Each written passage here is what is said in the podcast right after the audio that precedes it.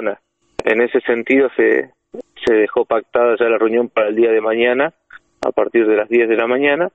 eh, que van a estar viajando los referentes de ODEL y del MAP junto a Rodolfo Aguiar, que va a estar en la ciudad de Buenos Aires, así que va a estar integrando la comisión para esa reunión. Y en ese sentido, durante el, el día jueves de la semana pasada, que no acudió a la reunión Magnoli, y el día viernes hubieron eh, llamados al referente administrativo que quedó a cargo del centro de referencia, eh, es un compañero de, de trabajo de, de ahí del, del, CDR, muy allegado Miriam Saik, quien quedó a cargo del centro de referencia, que tuvo una comunicación telefónica con Magnoli y le expresó que, bueno, que, que traten de atender de la mejor manera a las organizaciones sociales, pero de no haber una respuesta que ellos puedan darle positiva, era muy probable que se cierre el CDR de Roca ante las futuras protestas que pueden llegar a realizarse.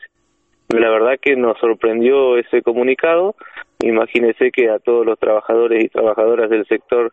los descolocó, los dejó en un estado de nerviosismo en este contexto nacional y, y este gobierno en especial que se ha encargado de cerrar eh, de cerrar agencias, de cerrar eh, eh,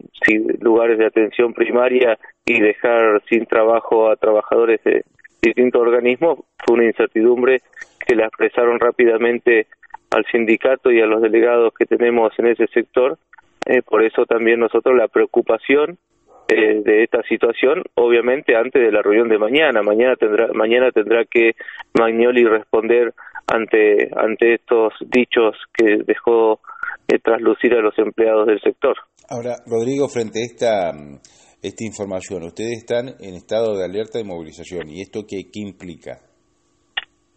No, implica que, que en cualquier momento, cuando sea necesario, si esto se llegara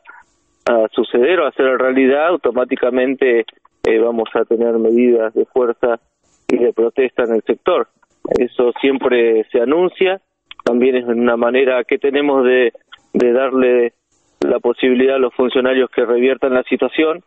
eh, y en este sentido obviamente los trabajadores y trabajadoras quedarán en estado de asamblea permanente, tendrán asambleas con nuestros delegados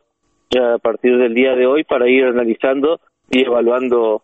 el, el, posible cierre o las posibles medidas de protesta a seguir si esto sucediera y obviamente que en, en comunión y en unidad con el centro de referencia de Bariloche y el centro de referencia que hay en la ciudad de Viedma capital.